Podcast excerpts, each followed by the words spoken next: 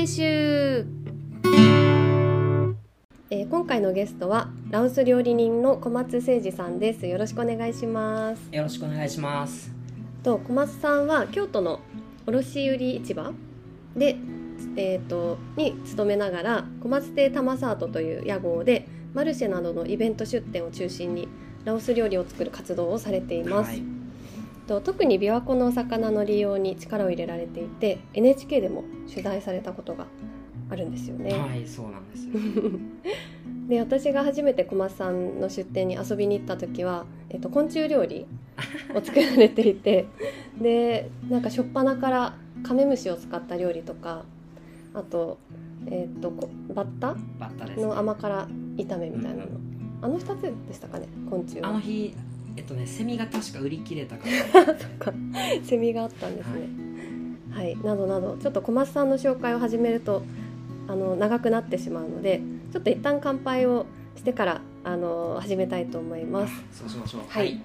ということで、えっと、今回はですね、えー小松さんが、えっと、滋賀がお好きなので滋賀のお酒を、えっと、買ってきましたこちらあの波の音酒造さんの、えー夏酒ですね、えっと、夏吟醸酒風。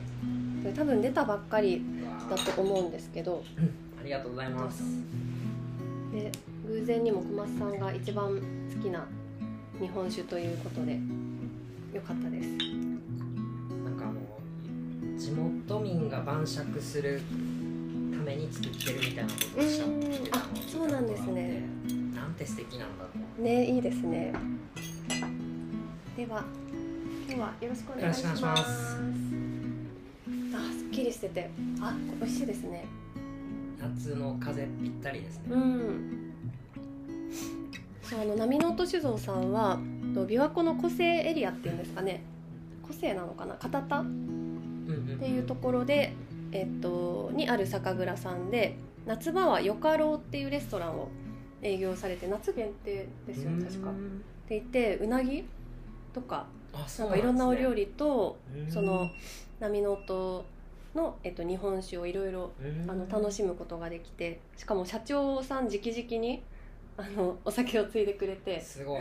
めちゃくちゃいいところにあります。本当に琵琶湖の琵琶湖のほとりだったかな。え、行かれました？去年行きまあ一昨年かな。すごいな。行きました。めっちゃ良かったです。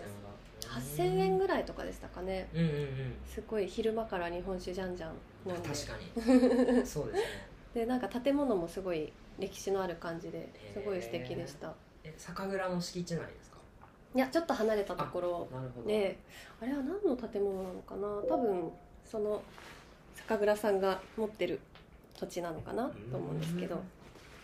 というところでえーっとで今回はですねなんと小松さんがあのたけのこ料理を作ってくださって今目の前にめちゃくちゃ料理が何品 5, 5品ぐらい。こうですね。はい並んでいます。これはこの炒め物はレッドカレー炒めそうですね？ですかね。まあ、どちらかというとタイ料理なんですけど、うんうん。あのパッペノーマイという料理でパッペパッペ。パパパが炒める。うんうん。でペが辛い。うん。でノーマイがタケノコ。うーん。タケノコピリ辛炒めみたいおおーなんかいつもラオス語の料理名。今のもラオス語ですよね。今の一応はい。まあまあタイ語とラオス語とすごく似てるのであそうなんです、ね、どっちでも一緒ですね。これに関しては、うんうん。そうなんかいつも聞いても覚えられないっていう。とあともう一つスープが。そうなんですよ。これがあのちょうど昨日キャンプに行っていてキャンプ場の近くに今破竹のシーズンが始まりだしてはいはい。で妄想地区はもう終わりかけなんですけどうんうん。ちょうど両方生えてて羽坂駅で。うんで両方取ってきたんですけどあのラオスでたけのこ料理めちゃくちゃいっぱいあるんですけどはい。その中でももう一番一番有名一番親しまれてるやつがこの今日のお料理。へえゲンノーマイという料理で。芸能米。あなんか小松さんのインスタでゲンなんちゃらって見たあそうそう。ことあるけど。ゲンはスープですね。あそっかそっか。でノーマイはたけのこなので。まさにたけのこ汁みたいな感じですけど。すごいいただきます、はい。あめっちゃ美味しい。これあれですよね。パデークが入ってるんですよね。むしろ味付けパデークだけですあねそうなんですね。うまみはこのお肉とお肉とパデーク。パデーク、うん。へえちなみにあのパデークというのはもう完全にあの僕と真野さんの間ではもう普通 普通普通単語になってしまってるんですけども。う醤油ぐらいの勢いで使ってるんですけど。あのラオスは魚醤をよく使う国であの日本でいうお味噌と 醤油を足したぐらいの広いカバー範囲が持ってるい調味料なんですけど、一番よく使うのが魚の魚醤でそれをパデークと言いますね。で今日使ってるやつは真野さんと一緒に仕込んだ、えーパデークですね。琵琶1湖の年ちょっと魚前ぐらい。そうですね。多分うん2月とかでしたね。ちょっとぐ寒かったですね。でしたね。お魚を塩漬けしてでそこに米ぬかを混ぜるんですよね。作り方自体すごい簡単で。うん。簡単でしたね。ね、ワークショップという形式でやったんですけど 皆さん当然パデーク作るの初めての方ばっかりだったんですけど全然滞りなくうんうん。来ましたね。いや楽しかったです。なんか小魚はやっぱり琵琶湖で未利用魚っていうんですかね、うん。あんまりあの使い道のないというかあれ振り分けるのがやっぱ大変そうでだっすねたりするんですかね。中途半端なサイズのお魚うん。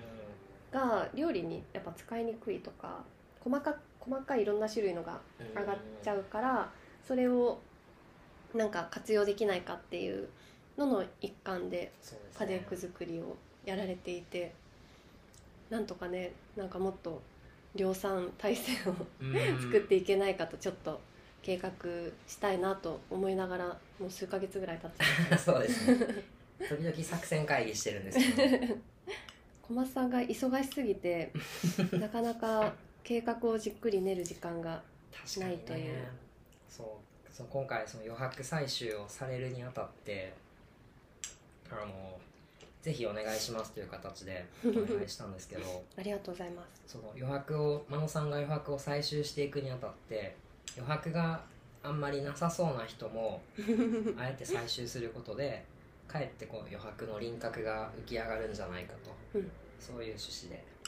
逆に多分そっちの方が共感を得やすいというかあなんか忙しい中でどうやってなんかこうゆとりのあるというかなんか余白を作っていけばいいのかっていう方が多分ニーズがあると思うので、ちょっとその辺をそう小松さんはなんか忙しそうだけどいつも楽しそうだからなんかその秘訣は何なのかなというのを。いやそうですね。遊ぶためにかなりあのキャパを割いてる感じはありますね。うん、まあ、その遊ぶっていうのは遊びほうけるだけの遊ぶじゃなくて、まあ、料理したりあの友達とご飯食べたりとかそういうのも全部含めての遊びですけどうん。うん。すごい真面目に遊んでますよね。真面目に 真面目に遊んでます。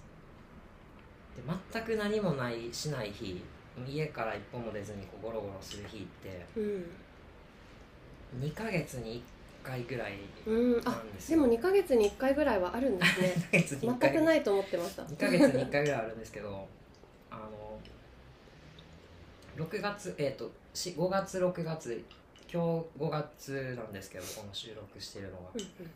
5月6月はちょっとこうイベントとか控えようかなと。うんうんうーん。ちょっと真野さんが余白余白と言ってうんるので、うんうん余白を作りに行こうかなとお思おー。すごい。大丈夫ですか？ってであのこの間試しにあの何も予定ない日を作ったおんですね。おそしたらもうなんかそわそわしてきてその日は。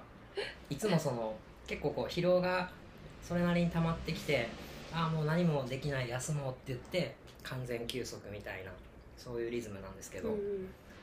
あの割と元気なうちに休みの日を設けたら結構何かしたくなってしまって。うん割とあのもやもやしてましたね。なんかあの回遊魚タイプの 人ってやっぱり一定数うんいるので、完全に小松さんもそれ止まったら死んじゃうってやつそうそうそう。だからなんか無理して止まらなくてもいいんじゃないかなとは思うんですけど。真野さんの例えば真野さん自身の話で、今余白作ってるわみたいな。あ 時ってなんかこう象徴的な時とかあります？ーうーん。なんか鴨川でなんかぼーっとしてる時なんか漫画読んだり本読んだりとかかな。なんかあとなんか野花を摘んで いけたり。聞いてるだけでめちゃめちゃ余白っぽいですね。私の暮らしはめっちゃ余白だらけだと思いますね。あんまりそうやってこう動き続けると結構疲れちゃうタイプというか、あんまり体力うん。ないのでなんかちゃんと休むしやりたいと思ったことをなんかやらずにいられないタイプなんで。あそうだから仕事そっちのけでねなんか曲作って。でも結果やっぱり締め切りに追われてなんか夜中まで仕事するみたいな結果になったりするのでやっぱしわ寄せは来るので本当は計画的にまんべんなく仕事をこなした方がいいんですけどそれは分かってるんですけどやっぱできないんですよね。わかります。うん、うん、なんか今やりたいと思ったことをやるっていうのがなんか自分のなんかってかそうしか生きられないのかもしれないんですけど、うん。まあ、フリーランスだからやっぱりそうやってできるのもありますね。うん会社勤めてたら決まった時間働かなきゃいけないので。そうなんですよね。うん。僕今二足のわらじ状態なので、うん。どんだけやりたいことがあってもなるべく遊びつつもなんとかこう社会生活に影響を及ぼさないようにうんっていうマネジメントは結構意識してうんますね、そう改めてちょっと小松さんの今のお仕事とか経歴とかを聞いていきたいなとはい。思うんですけどあ今食べたのがめちゃくちゃ辛い。パパッペですね。パッペめっちゃ辛い。美味しいけど辛い。で、えっと、今はその、えっと、京都中央卸売市場。市場。はい。に営業としてお勤めで、営業職ってどんな仕事をされてるんですか？えっと僕の会社はえっと市場で競りとかありますけど市場にこう荷物を集荷する機能を持ってる会社うで荷受け会社と呼ばれてるんですけどもで荷受け会社があのオークショニアにあってほオークションつまり競りを主催してううんうん。真ん中に立ってカランカランカランってやってで市場に入ってる仲卸店舗仲買さん。何十件も何百件もあるんですけどうん。その人たちに魚を供給するっていううん。立場の会社で。で社員の何割ぐらいですかね。7割8割は営業ばっかりなんですよ。あそうなんですね。事務方はすごい少なくて。うん。で皆さんそれぞれあのかなり専門的にあの魚を扱っていて。うん。例えばマグロの人はマグロ科っていう科があって会マグロ社の中に、か。はい、太物っていうんですけどマグロって太くて大きいので、マグロとかカツオとか？あそうですね。マグロカツオ、で太物かはもうカツオとマグロばっかりやってます、へえ365日。うわー。すごい。冬もマグロ、あ夏もマグロ。マグロはまあ年中入ります？そうですね、まあ、冷凍とかも組み合わせたりとかうんインドインドマグロとか。で例えばタコの人はずっとタコやってるし。なん分業じゃないけど担当があるんですね。そうなんですよ。個人商店がめちゃくちゃ集まってるみたいなうイメージ貝の人はもう春は貝ばっかりやって、うん。赤貝売りまくって白魚もやってで夏場なってきたアナゴもやってみたいなうん。季節商材を何個か担当してる人もいるしうんうん。なんか魚卵担当とかで普段は明太子とか売ってて年末ね年末商戦は数の子とイクラばっかり売るみたいうなわ結構そのすごいこうプロフェッショナルが集まっーてる感じです。で僕の仕事的には冷凍家の所属なので、あ冷凍化なんですはい。ね、ノルウェーサバとかうん。赤魚とかうん。割と海外産で海外であの加工された切れ身とかフィレとかうん。をメインで扱ってます。うーん。ノルウェーサーモンとかってうん。小松さんがあんまり食べないやつじゃないですか？養殖魚は基本的に食べないようにしてそうですよね食べないものを扱うのってなんかどうモチベーション的にどうですか？そうですね。結構ねその僕市場に入ってから分かったんですけど僕自身すごい魚めちゃめちゃ好きなんですけど、うん。市場の人ってあんまりそうでもなくてあそうなんですね。なんか博打好きとかうん。商売が好きみたいな気質の人が多い、商いがこううん、好きな関西人。そうなんです。特にあの鮮魚部門とかの人ってうん。ちょっとこうギャンブル性もあったりして。ああ競りとかなんか。そうそう競りとか。あの今日めっちゃ儲かったわとか今日はやられたわとかうん。結構その上がり下がりがあったりして。ああなんか。それがめっちゃ楽しいっていう人もいまパすね。チンコ好きな人。そう多そうパチンそう。コ へえ普段そんな感じで4時ぐらい朝4時からはい。4時前から働いて、うんうん。で終わるのが2時ぐらい、2時ぐらいですね、うん。朝4時から市場の本当に皆さんが想像してる市場のわーってなってるまだ朝暗い中で、うんあのなんか第八車みたいうんなのに荷物乗せてうんコロコロ配達してうんで注文聞いたりとか。でお客さんとなんて言うんでしょうね、まあ、商談というかこのサバおすすめですよとかそういう話をして。6時半ごろご飯食べて。昼間はなんかその仕入れの方のやり取りをして。って感じの仕事の時間ですね。へえ睡眠時間が結構いつも4時間ぐらいじゃないですか？多分多分そうなんですよ、うん。ちょっとその辺まずいなと思って。昔からそういう感じですか？そうですね。うん。元気な時は、まあ、多分その心のモードというかうん楽しいみたいな時は、まあ、多分人って多分そういうとこありますよね。うん大事に、あ動いちゃうっていうう感じ、ん昔からお魚が好きで琵琶湖に潜っていたっうん。ていう話を聞いた気がするんですけどいつぐらいからお魚好きだったんですか？魚好きなのは本当にもう小学校低学年とか、うーん。じゃあもう物心っていうか記憶があるぐらいから。あの学研の図鑑とかめっちゃ読んでました、んやっぱりお魚が好きっていうのが一番なんかやっぱりなんかその好きパワーみたいなのがうん。めちゃくちゃすごいあるなと思って。うんなんか好きなことやってる時間ってやっぱ苦じゃないからなんか動いてても疲れない。疲れないまではいかないけどなんかねやっぱりやりややってる仕事ってすごい疲れるけどそうですね。ねそうじゃないところが大きいのかなうんと思って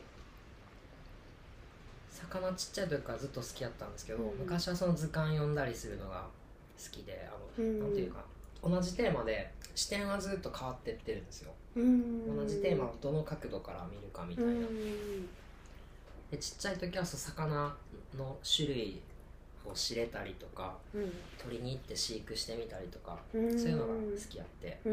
であの食べる食べる時っていいわば殺さないといけないじゃないですか、それが全然できなくてうん。ちっちゃい時は、うん。かわいそうとかやっうんてたんですよ、うんで食べれるようになったのは案外遅くて大学生ぐらいから。えそれまでは出されたら食べるけど自分で取って食べるみたいなの？あんまりしてなかったんですね。ね取って飼育するうん。っていうのが多かったですね。えそっか飼育してたんだ。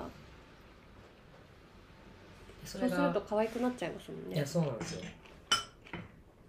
ナマズとかめっちゃ可愛かったです、うーん。いいなナマズ。絶対可愛い。めちゃくちゃ可愛かった。でもともとその魚とは別で食べ物とか料理もうん。めちゃくちゃ好きやったんですけど大学生ぐらいからそれがちょっとこう融合し始めて、うん。取って食べるみたいなのをやり始めたのは18区ぐらいですかね、ん。あそっか意外とじゃあ遅いですねそうやって考えると、それは何がきっかけだったんですか？何がきっかけだったんですかね。取って食べようっていう。その琵琶湖の漁業の問題であるとかうん。淡水魚食が衰退しているとか、うんそういうのを明確に感じ始めたのが大学生ぐらいからああなるほど。で、まあ、魚と食べると文化は一体だなっていう感覚になってきましたねそのう辺から。ん。琵琶湖のね漁業もいろいろ課題がいやーね本当に、ねあることも私も結構最近は小うん。松さんきっかけでやっぱりいろいろ考えるようになったあかなと思うんですけどなんかそういったこともやっぱり琵琶湖を通ってるうちに知ったりとかいろいろ学んでるうちに知った感じーですか？うん。あそうですね。うん。大学時代はあれ文学部じゃなくて何学部でしたっけ？大学の時は外国語学部にいあてそうだ外国語学部だ。で国際関係学とかうん。国と国のあの関係今ねロシアとかそういう勉強してましたどこの国のことをやってたんですか？全般的な。全般的ですね、うん。やっぱ世界に関心があったみたいな。そうですね。うん。あの今のその魚料理とは別軸でうんうん。結構言語も好きでへえ言葉がすごいあの興味があって、うんうん。英語とかも好きですし中国語とかうん。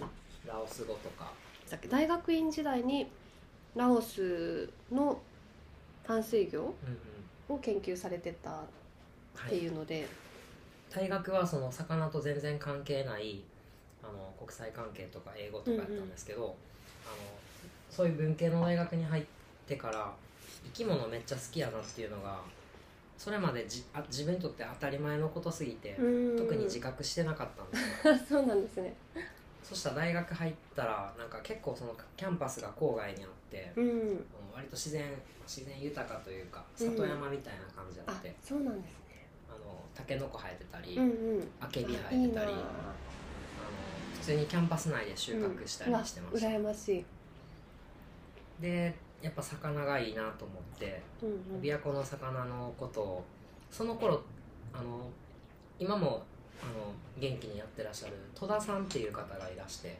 森山森山漁漁協に。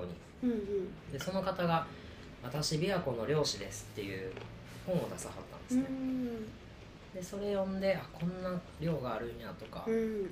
こんな魚種漁法があるんやとかうんうん。知り始めたのはそれぐらいですね。1819ぐらい。うん。でそれでそのまあ国際的なこともやったけど魚の勉強もしたいなっていうことであの就職せずに大学院へ行こうと思って、うん。でなかなかそのくら替えが難しいんですけどうん。たまたまその、えー大学行った大学院の先生があの文系バックグラウンドでも一応できるよと。うん。でラオスの魚やってるけどラオスやりませんって言っていただいて。うんうん。僕そういうのラオスって本当にあの今これを聞いておられる方が ラオスって聞いてイメージするぐらいの情報量しかなくて、うん。首都がビエンチャンっていうのもギリギリ知ってるか知ってないかぐらい。うん。で大学院行くことにしてラオスのことをいろいろ勉強し始めたら、まあ、めちゃめちゃ面白くて。うん。でメコン川って淡水の川ですから淡水魚ばっかり食べてるしうん。その辺もすごい興味関心と合ってましたね結構東南アジアの中でも、ま、マイナーというかうん。あのちょっと変わった国ですよね。私も行ったことはないんですけどなんか独特ないろんな国とこう国境も接してるあし海がないっていうところが大きいんですかね。ーそれが一番特徴ですね、うん。タイもミャンマーもベトナムもカンボジアも、うん。えー、とフィリピンまあフィリピンなんかねもう海だらけ。うん。インドネシアもマレーシアもシンガポールも。ASEAN とか東南アジアって、まあ、ほとんど海があるんですけどうん。唯一ラオスぐらいですね。東南アジア内陸国あーそっか。でそこでもどっぷり淡水淡水とは何か淡水魚とは何かみたいな感じになっていきました。実際ラオスにはどれぐらい行かれてたんでしたっけ？トータルの滞在時間そんなに長くなくてうん。多分どうどうでしょう。1年未満ぐらいですあねでも結構ですね、はい。じゃあなん、えっと、何ヶ月か滞在するのをはい。何回かあそうです。行かれたから。へ1回行くと23か月行きっぱなしとか、で論文書いたりとか。うんうん。論文書いたりあの魚の標本を整理したりとか。へええ標本整理っていうのは標本作って？そうですね。自分であの僕市場の流通の研究をしてたので、うん。主なフィールドは市場やったんですよ。ああそっか。自分で魚を取りに行くっていうよりかはうんどういうふうに流通してるかっていうのを研究してたんで。うんで市場で買った魚を標本にしてました。へええ標本ってどうやって作るの？骨？は、えっと、エタノールとあえっとねホルマリン。ああホルマリン漬け。ホルマリンへえあの日本だとホルマリン買うのってすげえ大変なんですけどあそうなんですね。劇物扱いで。うんうん。ラオスだと普通に薬局で買えるんですよ。へえちょっと緩くて。すごい。で僕がその調査地行ってホルマリンを薬局にまあ多分1週間に2回ぐらい 2, 2回か3回すごい頻度で買いに行ってたら あの店の人に「ちょっと待て」って言われて「何に使うんや」って言われて。さすがに怪しまれた。うん、でラオスではどういうふうに使うかっていうとあの人が亡くなった時うにん。悪くなっちゃうから、ああちょっとこ腐敗しないように。れるんですって。なるほどみたいな感じなんですけどあの殺人鬼だと思われたそうなんですよそうなんですよ。何人死んでるねんみたいな感じで言われていや僕は違うんですと。日本から来た学生で魚の研究してて魚が腐らないようにしてるんですって言って写真も見せて。あなるほどねみたいめっちゃ怪しいですなめもんねっちゃ怪しい、ラオスでもそういう市場の研究されてたから、はい。やっぱり日本戻ってもそういう日本の市場で働こうみたいな感じ。もう完全にそれですね。うん。市場が好きで。市場が好きなんですね。市場めっちゃ好きなんですよ。今僕その仕事毎日朝起きるの大変ですけど、うん市場が好きでね市場っていいん。ですよねそっか。もう市場で働いてることが嬉しいというか楽しいね、とフィールドワーク感があるんですよね。観察してる感じがあります。うん自分も中に入ってるんですけど。うんうん。へえ市場のどういうところが好きなんですか？うーん。まずその食べ物が好きなんでうん。いろんな食べ物が売られてるっていうのが文化の入り口みたいな。動く教科書みたいな。うんうん。そういうのがまず第一で。動く教科書、うんいいですね。目の前でね実際に動いてる教科書って感じで。うんそれが第一で。であと市場ってねこれラオスの多分世界中そうやと思うんですけども。結構ねそのなんていうんですかね。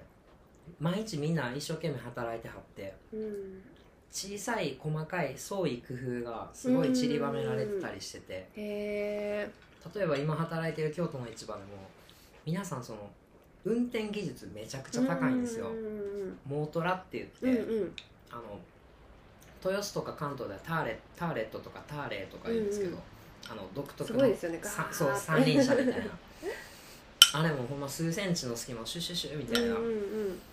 感じでやるのすごいうまいしこうから体の感覚がこうああれ乗ってるんですねあ僕も乗ってます乗ってますまあ僕はめちゃくちゃ下手くそな方なんですけどうん。上手い人とかをこうバックでうん。携帯で話しながらバックで言うみたいな。あれって特に免許はいらないんですか？あれは一応、えっと市場場内だったらいらない。うん。で市場場内でしか使わないですよね基本。行動もちょっと出たりあするんですけどそすね。その時は一応普通自動車免許がういりますん小型特殊っうんてうんやつですかね、市場って活気がありますもんね。そう活気がねわーってなってて。うん。でみんな熟練してるんですよね。いいちいち。ターレット乗るのもすごいうまいし、うん。魚締めるのもさばくのもうん。めちゃくちゃうまいし早いし。でそこからのその小松亭玉サートっていう屋号ではい。ねやられていて突然ですがここで後付けの補足です。小松亭玉サートの玉サートとはラオスの言葉で自然やあるがままという意味を表しているそうです。日本では失われつつある自然と調和した暮らしというのがラオスでは今でも残っているそうでえ例えば、え田んぼに農薬を使わないことによって、えー貴重なタンパク源になる、えー虫とかカエルとかが生息できるような環境を保つことで、えー自分たちの食料も確保するという、えっとそういった、まあ、自分たちのためにも持続可能な自然環境を守ろうというそういった考え方があって日本も学ぶべきところがあるんじゃないかということをラオス料理を通じて、えーと伝えたいというそういった側面もあるそうです。また琵琶湖の水産業に関しては担い手不足という問題はあの大きく立ちはだかっているんですが、えーそもそも食べる人が少ないと売る人も少なくなってしまうし取る人も少なくなってしまうという悪循環に陥ってしまうので小松さんは得意のラオス料理とお魚の知見を生かして、えーまずはこう琵琶湖のお魚の美味しさをもっとこう知ってもらって食べる人を増やすというあのそういった重要な役割も担っています。まあ、主になんかイベント出店とかが中心だと思うんですけど、その活動もやっぱり楽しくてすごいやってて楽しいんですよね。そうですね。しんどさとかないんですか？いやめっちゃあります。ああるんですね。めちゃくちゃいっぱいありまあすそうなんだ。知らなかった。しんどい一面を。基本的聞いたこにとない。あの基本的に仕事の形態で言うとサラリーマンが主なので、うん。あのまあサラリーマンなんですよ。うん。ふ普段動き方で言うと。そうですよねそこにこう無理くりこう仕入れして仕込みしてうん出店してみたいなのを詰め込んでる形になっちゃうんんまあ、多少ちょっと無理はしてうるだろうな、んそれは体力的にしんどい？そうですね。体力的にもしんどいしあとそのイベントの前の日とか仕事しながらイベントの仕込みがもうしたくて仕方ないみたいになってきて。うん頭の中がこうかなり容量パンパンに使っちゃうような感じ。うん。もうすごいすぐ気散るんですよ。うん。で仕事しててもなんかああのハーブ買い忘れたなとか。帰ったらまずこれを仕込んでとか。うんうん。それで仕事に支障とか出ないようにちゃんとしてるんでますあね。よねなんとかねギリギリ、うんはい、いやもっとできることはあるでしょうけうど、ん。まあなんとか。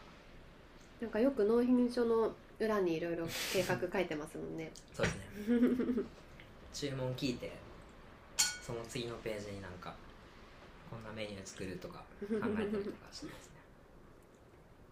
でもそのやっぱり料理というか料理の活動一本ではしばらくはいかないつもりなんですよね。二足のわらじを履きながら。うんいつかはとかちょっと考えてるんですか？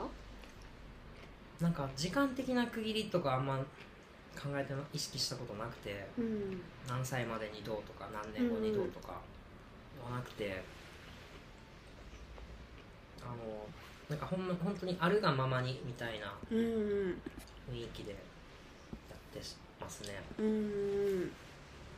今のところはまだこの感じが続くのかなとうん。思ってます今は割とまあしんどいながらもいいバランスでうん。やれてる感じですよね。やっぱり市場勤めっていうこともあって食材の調達とかもあそうなんですよね。ね結構。メリットが結構あるんでね、んあとやっぱり安定した収入があることで好きなことうん。できるっていうのがあったりとかもしますよね。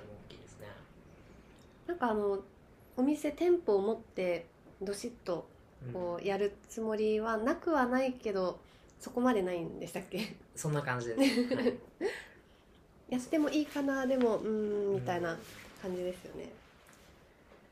そうですね。なんかお店ができることによるメリットもいっぱいあるんですけど、うん。一方でその例えば、えっと、値段の問題でうん。なんか家賃は何割でうん。食材費は何割でとかうん。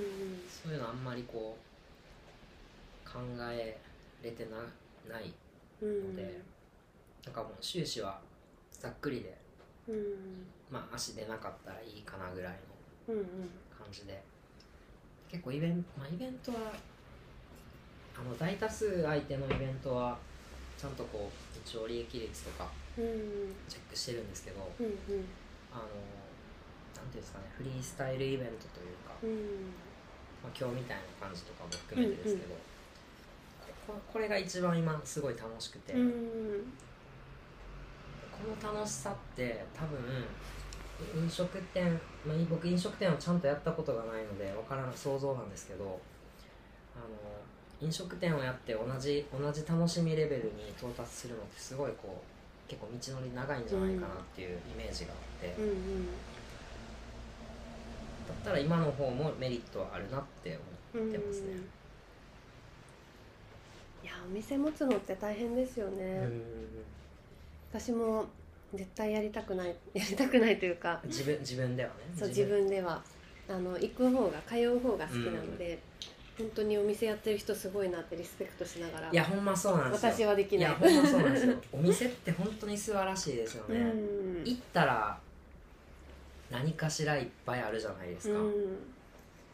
しかも今日行きたいなって急に思い立って行ける場合もあるし、うん。それは本当にね。まあ、定休日はあるけどうん。基本ね営業してるってすごいすごいですよね。すごい。うん。マジでお店はすごい。うんか今の方がやっぱり自由度は結構高い感じですよね。う、ん。まあその分その例えばお店やってたらうん。仕込みであるとかあのお店のマネジメントに割く時間をうん。多分今僕が労働にあの会社勤めに使ってる時間と、まあ、同じか、まあ、同じぐらいだと思うんですよ、うんだ僕もその時間を持ってかれてる部分はうん。今の携帯でもすでにかなりあるんですけど、うん。あの楽しみの部分を置いておきたいから、うん。他で頑張るみたいなうん状態になってますね、今はここ23年はそういう感じで動いてますね。うんうん。なんか今の活動でも多分いろんななんだろうな意味というか目的とかあると思うんですけど、うんうん。まずそうやってやってること自体が楽しいお魚うんが好きでラオス料理が好きでっていうところとやっぱりなんか使命感的なのもありますかね？ありますね。大きいですよね。ありますあります、うん使命感とか怒りとかいう表現もしたりするんですけど うんうん。あのなんか淡水魚とか京京都ってもともと淡水魚すごい食べてた地域うだんったんですね、内陸部ですし。うん。それがもうほとんど今僕が小学生ぐらいの時から考えてもここ20年ぐらいで淡水魚屋さんってめちゃめちゃ減ってて、うん。10分の1ぐらいになってて体10分の感でも1あの商店街にも必ず23軒あったし、うん。あの普通のスーパーあるじゃないですか、はいスーパはーにも川魚屋さん絶対あったんですよ、川魚コーナーみたそういなあの野菜コーナー、お肉コーナー川魚コーナーって。うん。あったんですけど今ほとんどないしうん。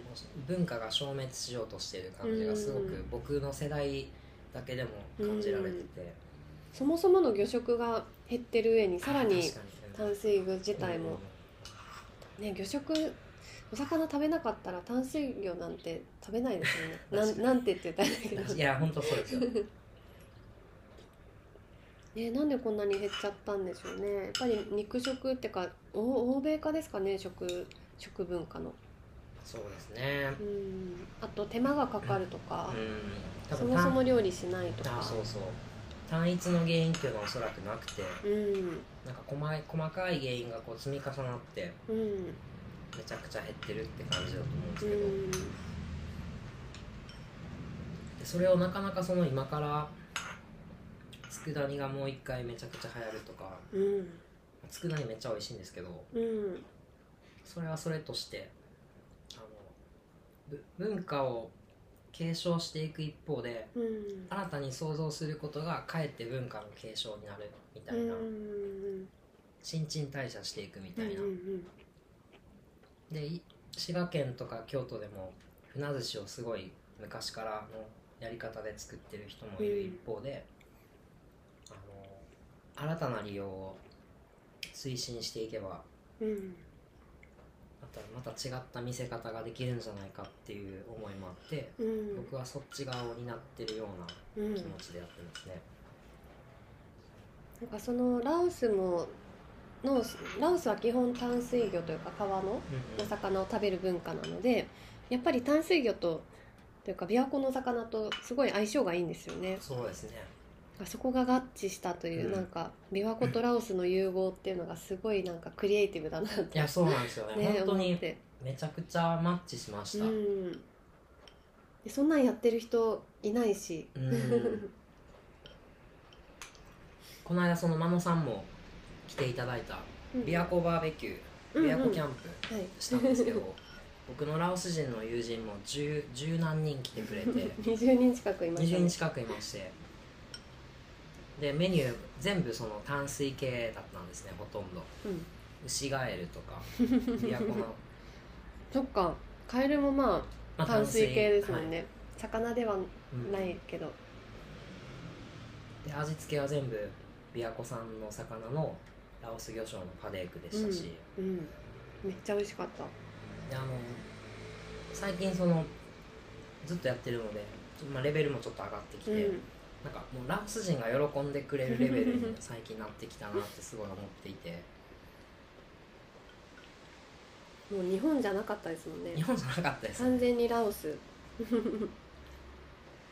ラオス人に認められたらね。そう。うん。あのあの回とほぼ同じメンバーにうん。琵琶湖の銀ブナうん。あの滋賀ではヒワラっていうんですけど、うんヒワラで作ったモックっていうラオスの蒸し料理。モック美味しい。はい。それ食べてもらった時に、うんもうラオス人大絶賛で。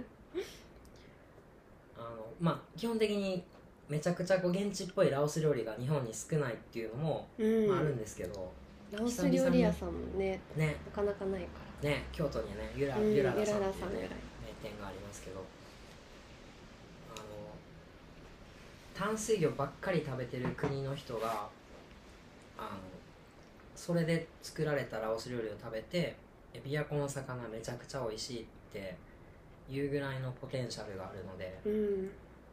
いわば世界最高レベルの淡水魚食者にうん。褒められてる琵琶湖の魚っていうのでポテンシャルめちゃめちゃ高いんですけど、うん。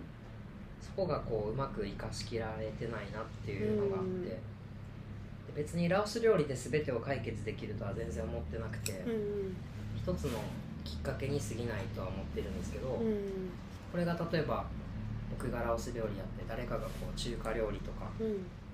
インドネシア料理とかベトナム料理とか、で別に海外の料理に限らずでうん。和食の人がこういう使い方もできるとかあの生で食べてもこんなやり方もできるとかうん。そういったのがこうちっちゃい芽がバーっていっぱい集まっていって大きなうねりになったらいいなと思ってうん。その芽の一つとしてやってるっていう感覚うんがあります、いやー本当素晴らしい。なんかいろんなプレイヤーがいた方がねうんうん。多様性というか、そうそうまさにいろんな楽しみ方ができるし可能性がどんどん開いていくから、うん。でも今は結構あの沖島に住んでいてあの琵琶湖の魚でタパスを作る、うんうん。ね、あの地域協地域おこし協力ね隊の子がいたりとか、あと他にも東南アジア系の料理やってる人いますかね。いえっとヤポネシアさん。ヤポネシアさん近江八幡の。だったりとか。なんかねすごいいろんな面白い人がいますよね琵琶湖のね。プレイヤーに。そうなのでこの間もあのその琵琶湖の水産業をなんか良くするためにはどうすればいいのかみたいななんかシンポジウムみたいなのがオンラインで開催されてでそれに小松さんも登壇されてたんではいはい。ので私も見たんであの聞いてたんですけど、えっと、森枝寛さんっていう食、まあ、ジャーナリストの結構ね有名な方も出られていて、えーこちら訂正させてください。正しくは森枝隆さんという方で、えー森枝寛さんというのは森枝隆さんの息子さんで料理人の方です。失礼しました。小松さんも憧れというか。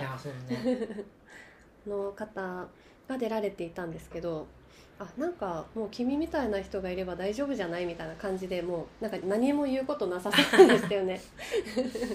いやーありがたかったですね。もうもう全部言われちゃったよみたいな言っていただきましたよね なんかなんかね森枝さん特に何も なんかあんまり言ってなかったですね。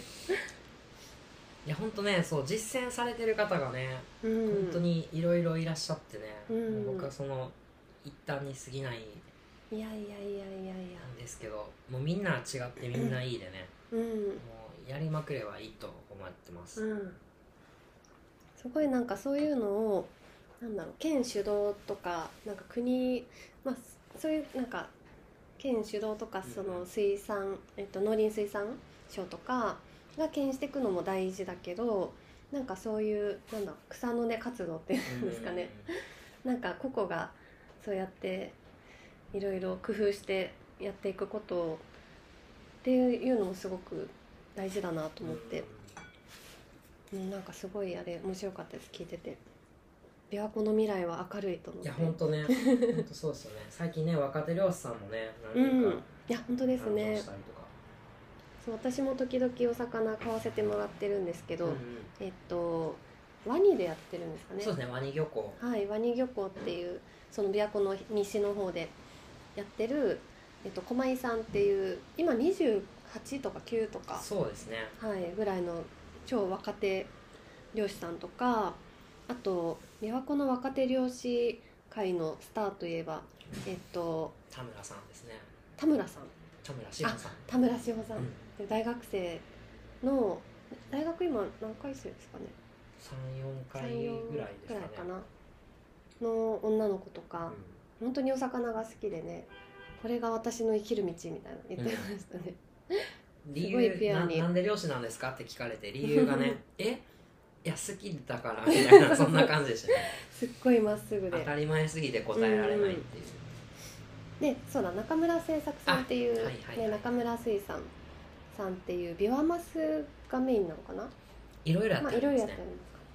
その琵琶湖の漁業の革命児みたいな方もいたりとかして。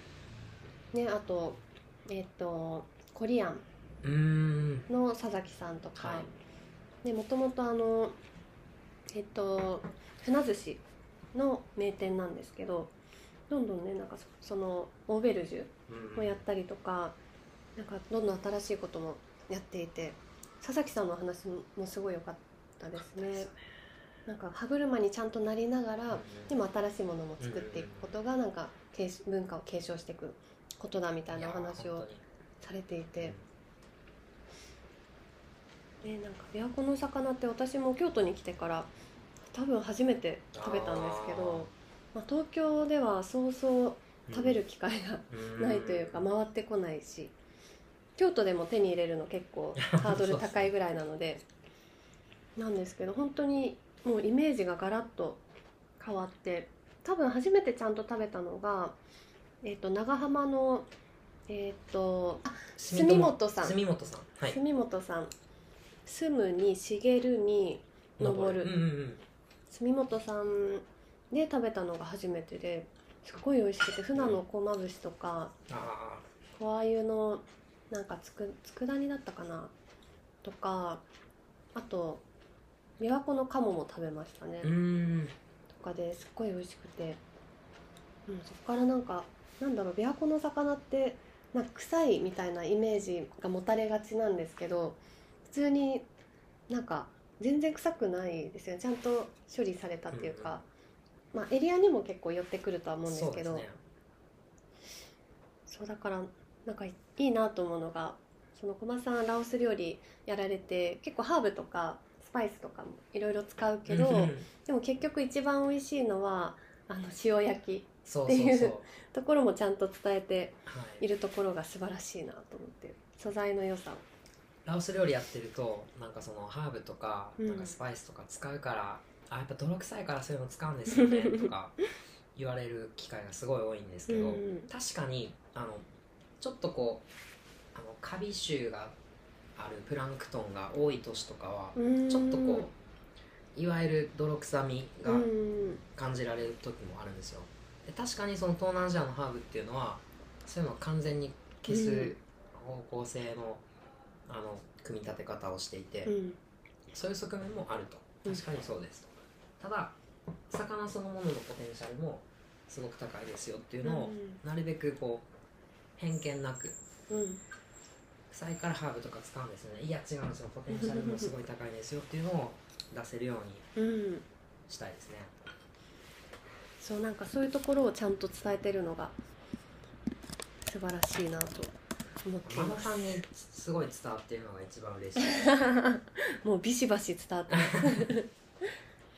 私も京都でいろんななんか面白い友達がいるんですけどもうその中でも小松さんはもうなんか一番変 変変っていうか面白い人でなんかたまにこういうなんか綺麗なジャイアンみたいな感じで真面目な一面をこうやって今日真面目モードね。ね今日真面目モードで聞けてるんですけどだいぶあの面白い方であの前も多分余白採集でちらっと話したんですけどなんか包丁研ぎコミュニケーションっていうのがあってうんなんかあの包丁研ぎであの意思疎通が取れるっていう能力もお持ちだったりとかなんかいろんなものに精通されているしなんか極め方がすごく深い、ううんん、のがすごいなと思って。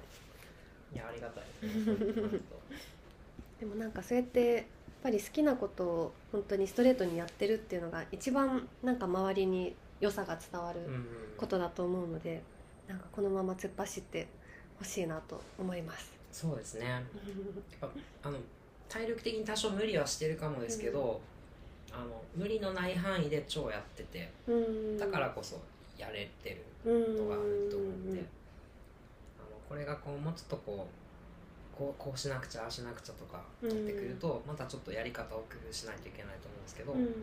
今現状に関しては本当にやりたいからやるっていうのでうん。動き続けられててそれがすごくバランスがいいなとうんうんうんうん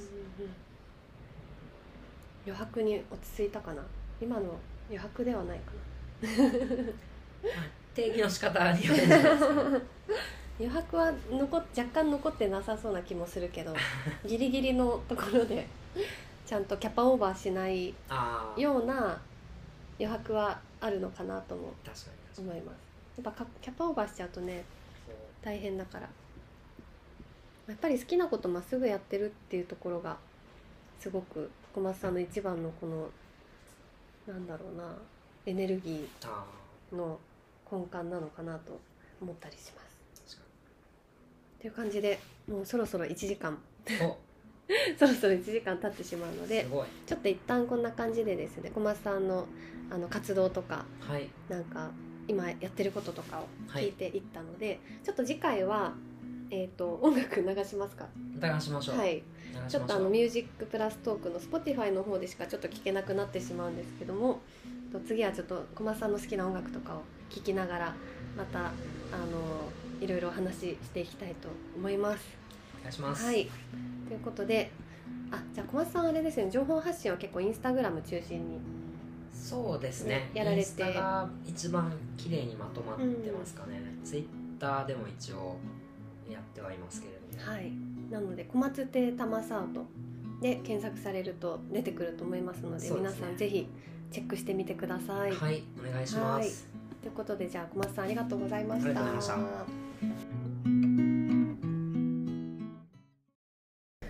はい、えー今回も私がゲストを褒めちぎるという内容になってしまいましたがあの私も改めてお話を聞いてみてとにかくお魚が好きっていう圧倒的なエネルギーが小松さんを突き動かしてるんだなと感じました。あの常々思ってるんですが自分が好きなことを自分で分かっているっていうことは一番最強で私も羨ましいぐらい小松さんはお魚や料理が好きなんだなと感じました。例えば社会課題の解決とか人の役に立ちたい。こういった気持ちもすごく大切なんですけど本当に好きなものをまっすぐやっていると自然とこうした使命感を持つことができたりもするのかなと思います。私も20代前半に大好きな日本酒に出会えたことで人生が大きく動き出したんですがいつどのようなタイミングで自分が本当に好きなものに出会えるかっていうのは本当に様々なのであの心から好きと感じるものがあったら躊躇なくそれを突き詰めていくのが自分らしい生き方につながるのかなと思いました。であとですね小松さんは子供心を純度100%ぐらいで保ったまま大人になっていて目とかめっちゃキラキラしてるんですけどちゃんと仕事をこなして社会に適合してるのもすごいなと感じています。私が好きなザ・ハイローズの曲に「一人で大人一人で子供っていう曲があるんですけど小松さんはまさにこれだなと思います。えー、あとあのこれは私が暮らしに余白を作るための重要なキーワードだと思っているバランス力にもつながるんじゃないかなと思います。小松さんなかなか真似できない超人ですけど何か余白を作るヒントを受け取っていただけたら嬉しいです。それではよろしければ次回もお聴きください。